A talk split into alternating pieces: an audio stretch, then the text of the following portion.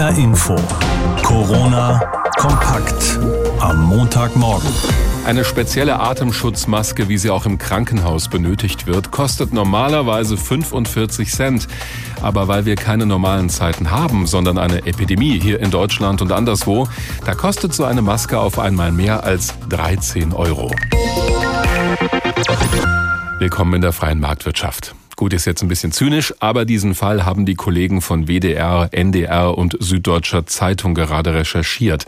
Nach den Regeln von Angebot und Nachfrage ist doch ist das auch erstmal nur logisch, dass ein knappes Gut teurer wird. Es hilft uns aber nicht weiter in einer Situation, in der jeden Tag Menschen sterben und die Vorräte bei Ärzten und Krankenhäusern langsam zur Neige gehen. Das beschäftigt auch die Bundesregierung. Marcel Heberlein ist unser Hauptstadtkorrespondent in Berlin. Ich habe vorhin mit ihm gesprochen. Welche Ideen hat denn die Bundesregierung, um Deutschland mit genügend Atemschutzmasken oder Schutzkleidung im Allgemeinen zu versorgen? Ja, der Bund hat bisher versucht, einfach zentral Material zu kaufen und dann das Ganze zu verteilen an die Krankenhäuser und niedergelassenen Ärzte und so weiter in Deutschland, die das Ganze benötigen. Das hat der Bund auch schon zentral am Anfang der Krise gemacht. Jetzt will man nochmal nachlegen. Gesundheitsminister Spahn will ein sogenanntes Open House Verfahren einleiten. Das heißt also zentral Masken und Kittel in großer Menge kaufen. Äh, mindestens 25.000 Masken und Kittel auf einmal will man da immer bestellen, wenn ein Hersteller auch garantiert garantieren kann, dass dann gewisse Mindeststandards eingehalten werden und man will die dann eben zu festen Preisen ankaufen. Das Problem ist natürlich, dass das gerade alle wollen und dass das auch die Hersteller wissen, dass sie theoretisch auch überall zu teilweise Mondpreisen eben ihre Sachen loswerden. Und das andere Problem ist, dass wenn man dann bestimmtes Material bestellt hat, das manchmal auch auf dem Weg verloren geht. Das haben wir in den letzten Wochen auch gelernt, dass teilweise eben Lieferungen nicht ankommen, die schon zugesagt waren, dass es teilweise Qualitätsmängel gibt in dem, was geliefert wird.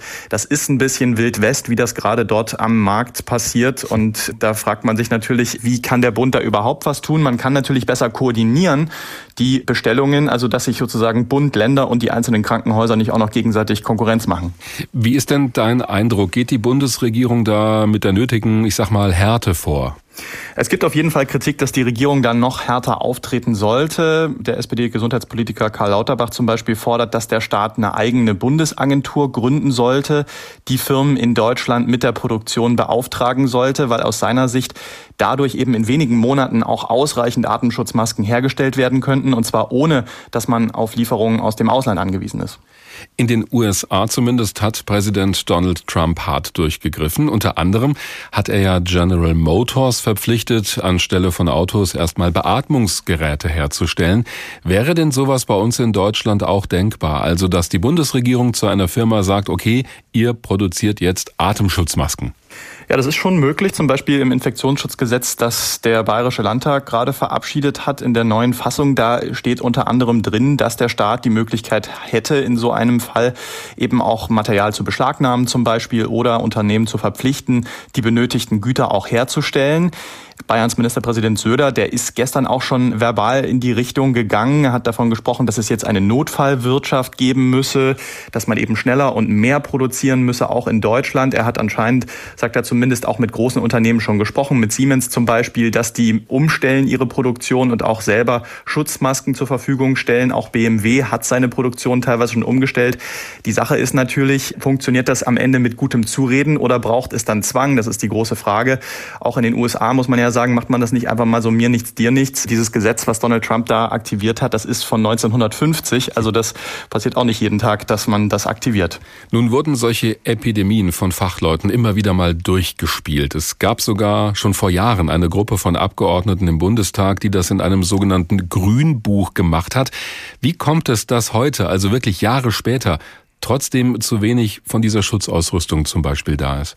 Ja, es gibt einfach zu wenig Vorratshaltung in dem Bereich. Das ist zumindest die Kritik, die man von vielen Seiten hört, zum Beispiel vom Chef der Vereinigung für Intensiv- und Notfallmedizin, Uwe Janssens, der diese Kritik aufgebracht hat. Jetzt sind natürlich alle schlauer. Jetzt weiß man, man hätte eigentlich deutlich mehr gebraucht in allen möglichen Teilen in Deutschland.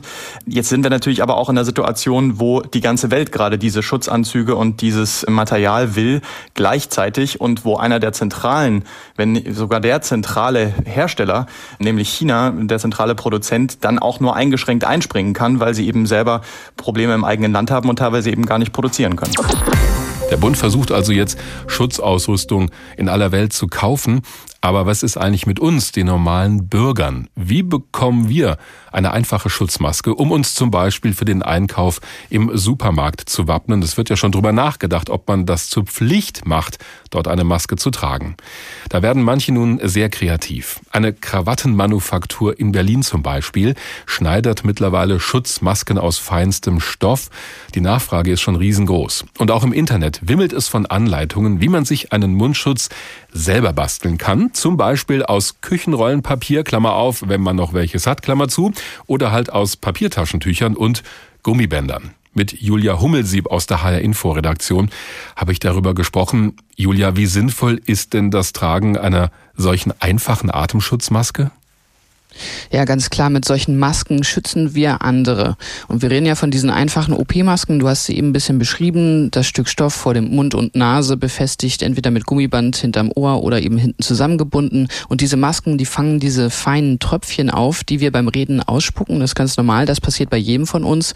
Oder wenn wir dann husten oder niesen, dann blasen wir diese Tröpfchen mit voller Wucht durch die Gegend. Und das eben diese anderthalb bis zwei Meter weit, die wir gerade Distanz halten sollen, wenn wir auf andere Menschen treffen denn das SARS-CoV-2 überträgt sich eben hauptsächlich über diese Tröpfchen, die wir ausspucken.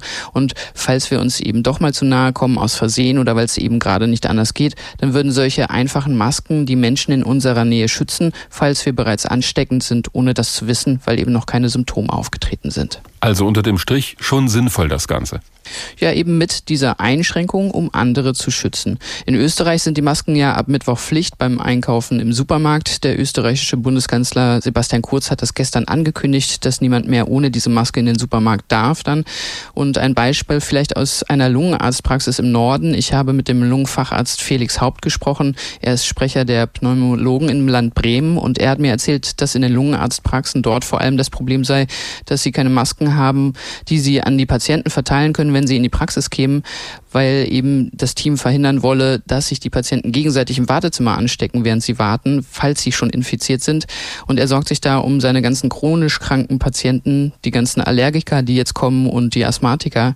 Und da könnten einfache, selbstgemachte Masken helfen, wie eben überall in der Öffentlichkeit. Und das erklärt auch der Virologe Christian Drosten von der Berliner Charité immer wieder in seinen Podcasts, die er mit dem NDR aufnimmt. Der Fremdschutz über die Masken, das halte ich für eine ganz wichtige Maßnahme und jeder ist natürlich aufgerufen, sich einfach eine Maske selber zu basteln. Das ist eine gute Idee, das ist eine höfliche Idee. Ich schütze den anderen gegen meine möglicherweise ja noch gar nicht ausgebrochene Infektion. Vielleicht weiß ich selber gar nichts darüber, aber ich signalisiere meiner Umgebung, egal was mit mir ist, ihr seid vor mir immerhin in dem Sinne geschützt, wenn ich spreche, nicht irgendwelcher Speichel durch die Gegend fliegt oder wenn ich huste, dass die gröbsten Tröpfchen in diesem Stoff hängen bleiben. Ja, und das funktionierte nach dem Prinzip, wenn äh, jeder an sich denkt, ist an alle gedacht. Denn wenn jede Person draußen eine solche OP-Maske tragen würde, dann wäre der Schutz dieser möglicherweise infizierten Tröpfchen ja viel größer als ohne Masken überhaupt. Nun sind diese Masken ja gerade Mangelware, haben wir schon gehört. Und wenn es welche gibt, sollten die für die Leute zur Verfügung stehen, die sie dringend brauchen für ihren Beruf, die also bei der Arbeit anderen Menschen nahe kommen müssen. Wie also mache ich mir so eine Maske selbst? Ja, ich würde mal vorschlagen mit Nadel und Faden tatsächlich und natürlich Stoff. In Nähanleitungen hast du eben gesagt, gibt es zuhauf im Internet. Das geht auch ohne Nähmaschine. Ich hatte sogar eine Nähanleitung in meiner Tageszeitung am Wochenende. Und ein kleiner Tipp für den Stoff. Virologen raten da entweder zu einem synthetischen Nylonvlies. Das hat man jetzt vielleicht nicht äh, zu Hause vorrätig. Taugt vielleicht aber auch einfach ein Baumwollstoff, ein altes Hemd oder ein Geschirrtuch, was zur Not noch dafür gut ist. Und wer noch Ideen braucht, auf Twitter findet sich unter dem Hashtag Maske auf einiges an Inspiration Inspiration und eben auch der Aufruf zu dieser Solidarität unter uns allen, die wir jetzt durch das Tragen dieser Atemmasken zeigen können. So, und dann einfach jeden Tag beim Rausgehen Maske aufsetzen und alles ist gut? Ja, die Masken müssen tatsächlich in die Waschmaschine bei 60 Grad oder auch heißer. Da sollte man beim Nähen dann vorher darauf achten, dass der Stoff das auch aushält. 60 Grad, weil Viren und Bakterien das kaum aushalten und am besten mehrere Masken bereithalten, damit auch immer eine verfügbar ist und auch eine Ersatzmaske mitnehmen, wenn man rausgeht, weil sobald dieser Mundschutz vor dem Gesicht feucht wird, da kommt dann wieder so ein feiner Tröpfchennebel durch, die wir in unsere Umgebung sprühen und das wollen wir ja verhindern. Also wenn die eine Maske feucht ist, dann lieber durch eine trockene Maske ersetzen. Endlich mal abschalten, nicht immer nur über das Virus mit den sechs Buchstaben reden, stattdessen ab ins Kino und sich ablenken mit einem guten Film. Geht im Moment auch nicht, denn alle Kinos haben geschlossen, damit sich dort keiner ansteckt. Jetzt könnte man sagen, na schön, was im Moment im echten Leben passiert, ist schlimm genug, da brauche ich nicht noch einen Horrorfilm dazu. Kann man eine Weile so aushalten? Für die Betreiber der Kinos aber kann diese Lage auf Dauer existenzbedrohend werden. Die verdienen kein Geld. Das trifft vor allem auch die kleinen Kinos in Hessen. Anne-Kathrin Hochstreit zeigt das an einem Beispiel.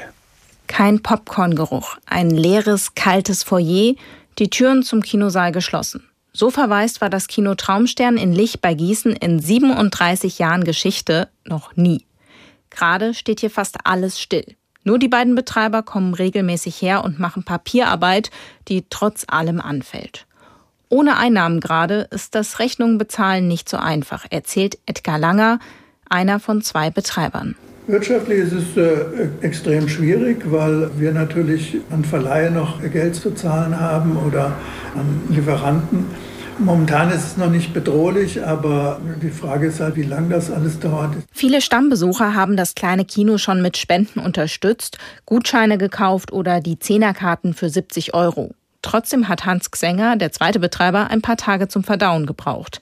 Denn der Blick nach vorn fällt im Moment nicht leicht. Großes Problem ist also sozusagen eine Fantasie dazu zu entwickeln, falls wir wieder den Betrieb aufnehmen dürfen, was da passiert. Also wenn es gut läuft, wird es im Sommer sein, aber dann fangen wir wieder von Null an. Denn wenn die Kinos wieder aufmachen dürfen, wird es zunächst vermutlich langsam anlaufen. Zum Beispiel weniger Menschen in einer Vorstellung. Auch Steffen Presse macht sich Gedanken. Er ist einer von drei Geschäftsführern des Lumos in Nidda im Wetteraukreis. Erst im Februar haben sie hier noch groß den fünften Geburtstag des Kinos und der dazugehörigen Lounge gefeiert. Jetzt ist es auch hier ungewöhnlich ruhig. Nur Essen zum Mitnehmen aus der Lounge gibt es noch. Sonst ist hier alles zum Erliegen gekommen. Die jungen Kinogeschäftsführer haben sich vorbereitet. Schon vor dem Shutdown haben sie Pläne gemacht, zum Beispiel Kurzarbeitergeld beantragt, aber auch jetzt bleibt viel zu organisieren. Es ist so viel zu tun dann in Gesprächen mit Banken, mit Zulieferern, mit Dienstleistern, um da auch dann entsprechend die Verträge ruhen zu lassen oder zumindest sich zu einigen auf niedrigere Kosten. Äh, natürlich ist es eine Herausforderung, weil man nicht genau weiß, wann. Und wir können nicht einfach so wieder aufmachen und sagen, okay, wir sind wieder da, sondern wir sind natürlich auch auf die Versorgung mit Filmen angewiesen. Und auch da sieht es gerade schlecht aus. Die Filmproduktion liegt still. Viele Filmstarts wurden bereits verschoben, weitere werden folgen. Auch wenn es sowohl für das Traumstern als auch für das Lumos schwere Zeiten sind, alle unterstützen die Schließung gerade. Etwas anders sieht das Heiko Desch vom Autokino in Grafenbruch im Kreis Offenbach. Denn eigentlich würde der Theaterleiter gerne feiern. Sein Autokino wird nämlich 60 Jahre alt. Es war das erste in Deutschland. Und eigentlich könnte genau jetzt die Zeit für das Autokino sein. In Essen darf ein Autokino auch weiter Vorstellungen zeigen, doch in Grafenbruch sehen das die Behörden anders. So richtig nachvollziehen kann man es nicht unbedingt. Wir haben natürlich Vorkehrungen getroffen, dass überhaupt kein Kontakt stattfinden kann. Das ist natürlich für einen Cineasten wie mich, der Autokino lebt, ganz furchtbar. Und ich kann den Tag kaum erwarten, dass wir endlich wieder die Kassen öffnen können. Das eint alle regionalen Kinos. Denn die Hoffnung aufgegeben hat bisher noch keiner. Alltagshelden. Wer uns in der Krise die Normalität bewahrt. Die Serie in HR Info. Wer krank ist und Medikamente braucht, merkt vor allem im Moment, wie wichtig die Apotheken sind und die Mitarbeiter dort. Die haben jeden Tag Kontakt zu den Leuten, sie hören zu, sie beraten und sie helfen. In Zeiten der Corona-Pandemie gehören Apothekerinnen und Apotheker zu unseren Alltagshelden. Unser Reporter Stefan Bücheler zeigt das an einem Beispiel aus Eltville im Rheingau. Das ist verschreibungspflichtig. Das ist Apotheker Henning Seeth berät einen älteren Herrn, der Medikamente für seine Frau holt. Zwischen den beiden ist eine Plexiglasscheibe, unten eine Öffnung zum Durchreichen der Packungen. Zwei solche Beratungsplätze in der Kilians Apotheke in Eltville sind noch offen und der Weg dahin ist durch Pfosten und Bänder vorgegeben. Das A und O ist für mich der Abstand Ich sage äh, Respektsabstand, denn damit zeige ich meinem Gegenüber einfach Respekt. Das ist äh, von uns gegenüber den Kunden, das ist äh, von den Kunden uns gegenüber. Also wir wollen uns bestimmt alle nicht gegenseitig anstecken. Dazu gehören auch Marken auf dem Boden und dass höchstens noch zwei Kunden im Raum warten können. Gedrängel gibt es aber sowieso nicht, das Geschäft läuft ruhig. Deswegen hilft es Ihrer Frau wahrscheinlich auch besser. Henning Seeth berät seinen Kunden ausführlich, er lächelt und bleibt freundlich. Der alte Herr nimmt die Stimmung auf, wirkt vergleichsweise entspannt, auch wenn er offensichtlich möglichst wenig hier berühren will. Nein, nein, die Quittung braucht er nicht, sagt er und ist schließlich schnell wieder draußen bei seinem Auto, das er direkt vor der Tür geparkt hat. Haben die Menschen Angst, die in die Apotheke kommen? Henning Seeth überlegt. Man hat alles natürlich. Also manch einer möchte wirklich äh, sich auch ein bisschen breiter dann einfach austauschen und beraten werden oder einfach auch mal rauskommen und über Themen, die ihn beschäftigen, sprechen. Das hat man sonst auch, aber das, sieht man jetzt halt ein bisschen in einem anderen Licht. Äh, Verunsicherung schon auch. Das, das sieht man auch, wenn man, je nachdem, wer welchen Abstand hält, wer welche Dinge anfassen möchte oder wer nicht. Wichtig ist, dass der Apotheker die Menschen mit den Medikamenten versorgen kann, die sie brauchen. Und das funktioniert in der Eltwiler Apotheke. Allerdings hat Seth auch gespürt, was in den sozialen Medien kursierende Gerüchte auslösen können. Zum Beispiel gab es die nette Information, dass Paracetamol ähm, wunderbar als Schmerzmittel funktioniert und Ibuprofen irgendwie was verschlechtert. Es war eine reine Falschinformation, aber es hat dazu geführt, dass wir kein Paracetamol mehr gekriegt haben. Inzwischen ist die Welle veräppt und das Mittel liegt wieder in den Schränken. Derzeit nutzen mehr Kunden den Service der Apotheke und lassen sich Medikamente nach Hause bringen, manchmal auch vor die geschlossene Tür legen. Vorsicht, Angst, Verunsicherung. Henning Seeth kann für sich sagen, ich habe keine Angst. Und die überfällt mich jetzt auch nicht. Ich äh, habe in diesen Zeiten jetzt gelernt, nicht unbedingt so riesig weit hin zu planen, und ich habe keine Angst, dass wir, dass, dass ja, uns irgendwas überrennt oder so. Ihm hilft, dass sein Geschäft läuft, dass da viel zu tun ist und dass die Menschen froh sind, dass seine Tür offen ist. Die Serie Alltagshelden. Wer uns in der Krise die Normalität bewahrt. Diese Woche jeden Morgen in HR Info. Mehr Infos und die Porträts auf hrinforadio.de. In diesen Tagen brauchen Sie mitunter starke Nerven, um in die sozialen Medien zu schauen oder auf diversen Seiten im Internet unterwegs zu sein. Da finden wir jede Menge seltsamer Meldungen. Wussten Sie etwa, dass Bill Gates angeblich ein Patent auf Corona hat um an dem Impfstoff zu verdienen. Vielleicht stecken ja ohnehin die USA dahinter, um ihren Gegnern zu schaden, um natürlich die Weltherrschaft an sich zu reißen. Oder ist Corona vielmehr eine Strafe Gottes? Natürlich alles erfunden, genauso wie die Verschwörungstheorien, die besagen, der Urin von Kühen soll helfen gegen Corona oder dass das Virus vom Mobilfunkstandard 5G ausgelöst wurde. Gut, dann hätten wir in Deutschland zumindest erstmal keine Probleme. Aber Sie sehen schon, in den sozialen Medien ist geradezu eine Pandemie ausgebrochen von Falschmeldungen. Darüber habe ich mit Pia Lamberti gesprochen. Sie ist Sozialpsychologin, promoviert gerade an der Universität in Mainz und sie veröffentlicht demnächst ein Buch zusammen mit Katharina Nokun. Es heißt Fake Facts, wie Verschwörungen unser Denken bestimmen. Frau Lamberti, warum eignet sich so eine weltweite Pandemie, so eine Krankheit offenbar besonders gut für Verschwörungstheorien? Es ist so, dass in Krisenzeiten Menschen eher dazu neigen, an Verschwörungstheorien zu glauben. Wir können das in der psychologischen Forschung zeigen, dass Menschen, wenn sie einen Kontrollverlust erleben, dass sie dann eher dazu neigen, Struktur zu suchen und Zusammenhänge auch da zu sehen, wo keine sind. Und eine Pandemie wie die aktuelle ist natürlich sowas wie ein klassisches Beispiel für einen Kontrollverlust. Man weiß nicht, was als nächstes passiert. Man wird mit ganz vielen Informationen konfrontiert, die man nicht einordnet einordnen kann. Und sucht vielleicht auch nach einfachen Antworten? Es wird immer diskutiert, ob Verschwörungstheorien einfache Antworten sind. Ich finde das ein bisschen schwierig, mhm. weil ganz oft ja, wenn man sich 9-11-Verschwörungstheorien anguckt, da ganz komplexe Gedankenkonstrukte oder Gebäude aufgestellt werden. Was wir aber auf jeden Fall haben, ist ein Schwarz-Weiß-Denken. In einer Verschwörungstheorie ist es immer so, dass es um Gut und Böse geht. Die scheinbar Guten Menschen, die die Verschwörung stehen, stehen den bösen Verschwörern oder den naiven Schlafschafen gegenüber. Wie haben Sie das gerade genannt, den naiven Schlafschafen? Genau, das äh, ist so ein klassischer Begriff, den man im Internet findet für die Menschen, die den Mainstream-Medien in Anführungsstrichen glauben oder glauben, was die Regierung sagt, die werden als Schlafschafe ah. diffamiert. Das klingt so, als gäbe es für Verschwörungstheoretiker immer so ein festes Weltbild, also so einen klar definierten Feind auch, den man beschuldigen will. Genau, also man kann schon sehen, dass Menschen mit einer stark ausgeprägten Verschwörungsmentalität, so nennen wir das in der Psychologie, mindestens misstrauisch bis feindselig gegenüber all denen sind, die sie als mächtig wahrnehmen. Also ob das jetzt Presse ist, ob das Ärzte sind oder eben die Wissenschaft, das sind für diese Menschen das Feindbild. Ist denn für Verschwörungstheoretiker auch ihr Erfolg wichtig? Also zum Beispiel, wie oft ihre Videos angeklickt werden oder wie oft man sie zitiert?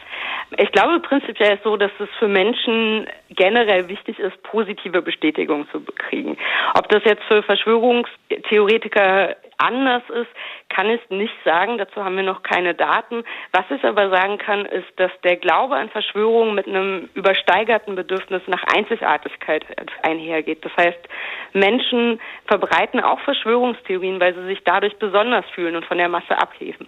Schauen wir mal auf die andere Seite. Wer ist denn besonders empfänglich für Verschwörungstheorien? Prinzipiell ist es so, dass äh, Verschwörungstheorien unglaublich weit verbreitet sind. Für die USA wissen wir, dass jeder Zweite an Verschwörungstheorien glaubt. Aktuelle Studien zeigen, dass 30 Prozent der US-Amerikaner glauben, dass Corona in einem Labor hergestellt wurde. Ähnliche Zahlen haben wir für Frankreich. Das heißt, es ist erstmal was, was wir überall finden. Bei gebildeten Menschen, bei armen Menschen, bei reichen Menschen. Natürlich gibt es aber trotzdem gewisse Milieus, bei denen das stärker verbreitet ist. Man findet das insbesondere bei rechtsextremen oder rechtspopulistischen Gruppierungen und die nutzen Verschwörungstheorien auch gezielt als politisches Vehikel. Es ist ein Radikalisierungsbeschleuniger. Neben diesen, ich sage jetzt mal klassischen Verschwörungstheorien gibt es in Zeiten von Corona auch viele Falschmeldungen, die über Messenger-Dienste etwa verbreitet werden. Da heißt es dann zum Beispiel, dass angeblich alle Supermärkte geschlossen werden oder dass man durch Luft anhalten testen könne, ob man Corona habe. Ist das denn ein Unterschied zu den normalen normalen Verschwörungstheorien, die ja häufig eine bestimmte Gruppe beschuldigen wollen? Ich würde schon unterscheiden. Also es gibt einmal falsche Informationen im Sinne von jemand hat was vielleicht nicht richtig verstanden. Das passiert ja fast allen Menschen mal. Dann gibt es natürlich auch Fake News, die absichtlich viel Informationen verbreiten. Bei einer Verschwörungstheorie ist es so, dass man einer Gruppe unterstellt, dass sie im Geheim böse Dinge plant und die Weltherrschaft an sich reißen möchte oder Menschen umbringen will. Das heißt, Fake News können auch Verschwörungstheorien enthalten, müssen es aber nicht. Ihr Ratschlag, was sollte ich denn tun, wenn ich was über Corona höre und das kommt mir auf den ersten Blick irgendwie seltsam vor? Ich finde es gerade noch mal wichtiger als sonst, dass man sich anguckt, was ist denn eigentlich die Quelle? Also woher kommt die Information? Was sind die offiziellen Informationen dazu? Ganz oft kann man ja auch einfach schon mal googeln und äh, kommt dann auf Seiten sogenannte Faktenchecks, die die Informationen einordnen. Also gerade jetzt denke ich so eine kritische Medienkompetenz unglaublich wichtig, bei der man sehr vorsichtig ist, wo man was herbekommt, bevor man es weiter verbreitet. Heute, am 31. März, steht ein kleines Jubiläum an, wobei zum Feiern dürfte da niemandem zumute sein. Am 31. Dezember 2019 nämlich wurde der Weltgesundheitsorganisation WHO aus China gemeldet, dass dort ein bislang unbekanntes Virus die Runde macht. Hier in Deutschland hat das kaum jemanden interessiert damals in der Öffentlichkeit. Auch die ersten Fälle in Europa, in Frankreich, haben niemanden wirklich beunruhigt. Das hat sich rasant geändert.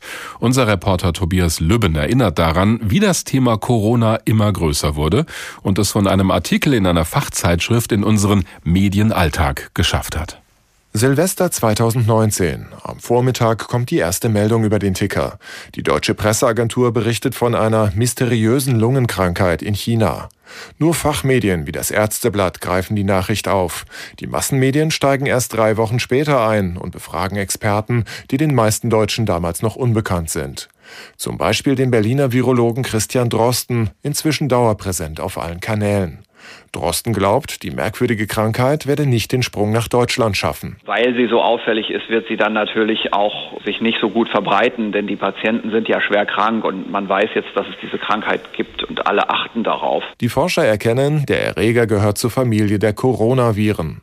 Beherrschbar, meint der Marburger Virologe Stefan Becker. Wir wissen eigentlich, wie man damit umgeht, über die also Isolation von Fällen kommt man dazu, dieses Virus einzudämmen. Das staatliche Robert Koch Institut RKI nimmt das Virus ins Visier. Aber auch RKI-Chef Lothar Wieler weiß Mitte Januar noch nicht, mit wem er es da zu tun hat. Wir gehen davon aus, dass nur wenige Menschen davon von anderen Menschen angesteckt werden können. Falsch gedacht. Am 24. Januar bringen drei Chinesen den Erreger nach Europa, nach Paris. Und drei Tage später ist Corona in Deutschland angekommen. Ein Mann aus Starnberg in Bayern hat sich bei einer chinesischen Kollegin angesteckt. Bundesgesundheitsminister Jens Spahn stimmt von da an das Mantra an, keine Panik. Wir nehmen die Dinge sehr ernst. Wir sind aber auch gut vorbereitet. Es gibt Pandemiepläne, es gibt äh, Umgangspläne sozusagen. Ende Januar kommt es im nordrhein-westfälischen Kreis Heinsberg nach einer Karnevalsparty zu einem überraschend heftigen Ausbruch. Wenig später dann der erste Fall in Hessen, ein Mittelhesse, der aus Italien zurückgekehrt ist. Sozialminister Kai Klose ist noch tiefenentspannt. Sowohl das Robert-Koch-Institut als auch die europäischen Behörden stufen das äh, nach wie vor als ähm, regionale Vorfälle ein. Und Frankfurts Gesundheitsamtschef René Gottschalk wagt sogar die Prognose. Ich denke, dass wir in ein, anderthalb Monaten alles überschritten haben werden und das Ganze wieder in richtige Bahnen laufen wird. Die Behörden lassen da noch Fußballspiele in vollen Stadien zu. Aber wieder haben die Experten die Rechnung ohne das Virus gemacht. Am 11. März ruft die Weltgesundheitsorganisation den Pandemiefall aus. Weltweit steigt die Zahl der Infizierten und auch der Toten. Viele Regierungen verhängen in der Folge Ausgangs- oder Kontaktsperren, auch in Deutschland. Und heute, drei Monate nach dem ersten Auftreten des neuen Erregers, weiß man, das war's wohl noch lange nicht. RKI-Chef Wieler. Wir stehen gerade am Anfang, die Epidemie gegen Corona zu bekämpfen. Und die Zahlen werden weiter steigen und äh, wir sind wirklich alle gefragt, mitzumachen, um diese Epidemie zu bekämpfen. Und wo wir es gerade von hatten, Urlaubsplanung, das hat jetzt auch viele Leute erwischt, die ein paar entspannte Tage verbringen wollten oder halt jemanden besucht haben und jetzt gestrandet sind in Neuseeland. Da wissen rund 12.000 Deutsche nicht genau, wie es mit ihnen weitergeht. Abgesehen davon hat die Corona-Pandemie dort noch ganz andere Folgen. Die teuerste Serie aller Zeiten sollte mit Lord of the Rings in Neuseeland gedreht werden, aber Corona hat Amazon vorerst einen Strich durch die Rechnung gemacht. Und in den Hobbit-Kulissen, wo noch vor Wochen tausende Touristen herumliefen und eine Menge Dollars im Lande ließen, herrscht Stille. Neuseeland ist quasi abgeschaltet. Für 12.000 bis 16.000 Deutsche, die hier ihr Paradies suchten, wurde Neuseeland damit vorerst zum Gefängnis. Anna reiste mit ihrem Freund Alex seit Monaten mit einem Work-and-Travel-Visum durchs Land, als der Shutdown verkündet wurde. Wir standen eigentlich da mit unserem Auto, wussten, die meisten Campingplätze werden geschlossen, alle öffentlichen Einrichtungen werden wahrscheinlich geschlossen ähm, und hatten halt keinen Ort, wo wir hingehen konnten. Also es war wirklich Verzweiflung. Aber dann kamen die beiden im Supermarkt zufällig mit Erin ins Gespräch einer neuseeländischen Krankenschwester, die sie fragte, was sie jetzt machen. Na, und Iram hat dann ziemlich schnell gemeint so, na, wenn ihr keinen Platz zum Schlafen habt oder so, kommt doch zu mir. Auch Markus Veit hatte Glück. Der 60-jährige Pharmazeut aus Landsberg ist mit seinen beiden volljährigen Kindern seit Februar in Neuseeland. In der Nähe von Christchurch hat er ein Haus gemietet. Eine relativ komfortable Situation, das weiß er zu schätzen denn viele Touristen hätten weniger Glück. Äh, auch die Menschen, die in Hotels sind, ich meine, die haben keine Verpflegung, die, ähm, weil die Hotelrestaurants zu haben, die ernähren sich von von Suppen, die sie mit heißem Wasser aufgießen müssen. Die haben teilweise keine Kühlschränke in ihren Hotelzimmern. Die Hotelzimmer sind horrend teurer, werden sogar noch teurer. Teilweise werden die Leute von Hotels auf die Straße gesetzt. Wir gehen als Nation in die Isolation, hatte Premierministerin Jacinda Ardern verkündet. 647 Corona-Infektionen stand Dienstagmorgen. Das klingt wenig angesichts der Zahlen in Deutschland. Aber für eine Nation von gerade 4,8 Millionen Einwohnern scheint es der Regierungschefin bedrohlich genug, die harten Einschränkungen zu rechtfertigen. Und es zeigen sich ja auch bereits erste Erfolge des Shutdowns, die Neuinfektionen steigen langsamer. Die deutsche Bundesregierung hat die Rückholung aller Deutschen in Aussicht gestellt. Aber ob das angesichts des Shutdowns in Neuseeland auch klappt, ist eine andere Frage.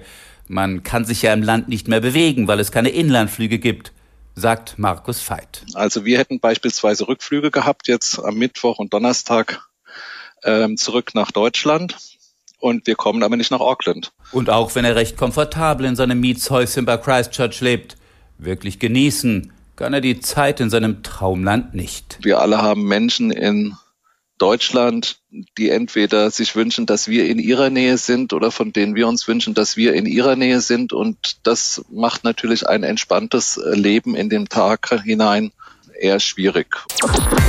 Corona nervt muss man einfach mal so sagen. Dieses Virus hat so gar nichts Sympathisches an sich. Es bringt Menschen um, es vermehrt sich extrem schnell und es wirbelt unseren Alltag komplett durcheinander. Wobei wir in Deutschland da noch besser wegkommen bislang als andere Länder in Europa. Spanien hat zum Beispiel schon am 15. März den Alarmzustand ausgerufen. Dort darf man noch nicht mal mehr joggen gehen oder Fahrrad fahren. Es dürfen nur noch diejenigen raus zum Spazieren gehen, die ein Haustier haben, einen Hund zum Beispiel. Manche haben, kein Witz, auch ihren Kanarienvogel mit rausgenommen. Jetzt wird's aber nochmal eine Umdrehung härter. Alle Leute müssen ab heute nun zu Hause bleiben, die nicht in wesentlichen Sektoren der Wirtschaft arbeiten. Das soll bis zum 9. April so bleiben. Bislang durften noch alle ins Büro fahren, die nicht von zu Hause arbeiten können, aber damit ist nun auch Schluss bis auf wenige Ausnahmen. Das Gehalt soll aber trotzdem weiter gezahlt werden. Spanien ist ja nach Italien das Land in Europa, das am schwersten getroffen wurde bislang von der Corona-Epidemie. Deshalb jetzt auch die neuen Regeln. Marc Doge ist unser Korrespondent in Madrid. Ich habe ihn vorhin gefragt, diese wesentlichen Sektoren, die da genannt werden, was heißt das denn genau? Also alle Bereiche, die im Prinzip lebenswichtig sind, Lebensmittel, Getränkeläden, Apotheken, aber auch Informatikläden zum Beispiel, Banken, wenn es darum geht, Geld abzuheben und die nötigsten Bankleistungen zu machen. Es darf weiterhin der Pizzaservice auch ausfahren, die Tankstelle darf geöffnet sein, auch die Putzfrau darf kommen, wenn es denn unbedingt nötig sein muss. Aber viele Firmen dürfen ihre Angestellten nicht mehr ins Büro holen. Letzte Woche war das noch möglich mit einer Bescheinigung des Arbeitgebers, die man dann der Polizei vorlegt legen musste. Aber das geht jetzt nicht mehr und so stehen jetzt ganz viele Büros still und auch zum Beispiel der Bausektor, da ist jetzt erstmal alles eingefroren. Dann machen wir es mal konkret. Wenn jetzt bei dir in der Wohnung die Wasserleitung kaputt gehen sollte, darf dann überhaupt noch der Handwerker kommen? Ich habe tatsächlich momentan so ein ziemlich ähnliches Problem, weil meine Heizung leckt im Badezimmer. Oh. Äh, da läuft Wasser aus in den letzten Tagen und ich habe meinen Heizungstechniker angerufen und der sagte mir, nee, ich komme nicht. Er dürfte zwar kommen nach dieser neuen Verordnung, aber er will nicht raus. Und äh, deswegen hat er mir jetzt per WhatsApp Instruktionen gegeben, wie ich das Problem wieder in den Griff bekomme. Und ich habe mir so ein Teflonband über einen Online-Händler bestellt. Ich hoffe, ich krieg's hin. Aber das sind wirklich so die ganz normalen kleinen Dramen des Alltags. Da wird ein Korrespondent auf einmal zum Heizungstechniker. Jetzt so ist es. Gibt es aber auch gute Nachrichten aus Spanien. Die Zuwachsraten bei den bestätigten Infektionen gehen langsam zurück. Also diese berühmte Kurve scheint sich abzuflachen. Warum werden die Ausgangsbeschränkungen ab heute trotzdem nochmal verschärft? Weil die Regierung die Zeit, die sie noch hat, äh, bis zum offiziellen Ende dieser Ausgangssperre, das ist bisher der 11. April, nutzen will, um nochmal richtig sozusagen alles daran zu setzen, dass die Infektionen weiter zurückgehen. Das ist eine sehr umstrittene Maßnahme. Podemos, die Linkspartei, die ja an der Regierung beteiligt ist, hat da heftig Druck gemacht. Die Sozialisten waren da eher zögerlich, um die Wirtschaft nicht noch weiter unnötig abzuwürgen. Aber letztlich haben sie sich gebeugt und so ist das jetzt zustande gekommen. Die Zahlen sind ja auch weiterhin dramatisch. Diese Intensivstationen in Spanien sind völlig überlaufen in vielen Krankenhäusern und das wird sich in den nächsten Tagen auch weiter zuspitzen. Was ein bisschen hilft, ist ja, dass wir nächste Woche die Osterwoche schon in Spanien haben, die Semana Santa. Da wäre ohnehin sozusagen die Wirtschaft ein bisschen mehr zum Erliegen gekommen. Viele Geschäfte machen ohnehin zu. Insofern hat man gesagt, dann nehmen wir das mit und dehnen diese Osterwoche einfach noch ein bisschen aus. Die Leute müssen dann den Urlaub, den sie jetzt nehmen müssen, dann irgendwann im Laufe des äh, Jahres nachholen, also quasi nacharbeiten, um das wieder rein einzuholen. Das Ganze soll erstmal bis zum 9. April dauern. Hat die Regierung schon einen Plan für die Zeit danach? Also wenn sie einen hat, hält sie ihn geheim. Es gibt hier keine große Debatte über Exit-Strategien wie in Deutschland. Vermutlich, weil die Lage einfach so dramatisch ist, dass sich da keiner jetzt momentan den Mund verbrennen will, um dieses Thema unnötig auf die Tagesordnung zu bringen. Machen die Leute das denn noch alles mit? Haben die Verständnis dafür oder ändert sich die Stimmung langsam? Also mein Gefühl ist weiterhin, dass die Menschen Verständnis dafür haben, zum ganz, ganz großen Teil. Die Straßen sind weiterhin verwaist. Ähm, allerdings, wenn man sich so ein bisschen die Zahlen anguckt, die die Polizei vorlegt, dann sieht man schon, also seit Beginn der Ausgangssperre vor gut zwei Wochen sind 216.000 Bußgeldverfahren eingeleitet worden. Es gab auch 1849 Festnahmen. Also man merkt, manche Menschen wollen sich dann doch eben drüber hinwegsetzen, haben keine guten Grund parat, wenn sie gefragt werden, warum sie auf der Straße sind und haben es dann eben mit der Polizei oder sogar mit der Justiz zu tun. In den letzten Tagen, ich habe so einen Tweet gesehen, das fand ich ganz interessant. Da hat ein Spanier in einem kleinen Video davon erzählt, äh, dass in anderen Ländern wie in Deutschland ja auch zum Beispiel Spazierengehen erlaubt ist und warum man das nicht auch in Spanien möglich machen könnte. Und die Kommentare darunter waren also wirklich radikal. Die Menschen haben gesagt, was fällt dir ein, so eine Debatte jetzt anzustrengen? Das ist leichtsinnig und verantwortungslos. Da merkt man schon so ein bisschen, also der Druck von vielen Mitmenschen jetzt einfach sozusagen die Füße stillzuhalten, der ist schon enorm. HR Info. Corona kompakt am Montagmorgen.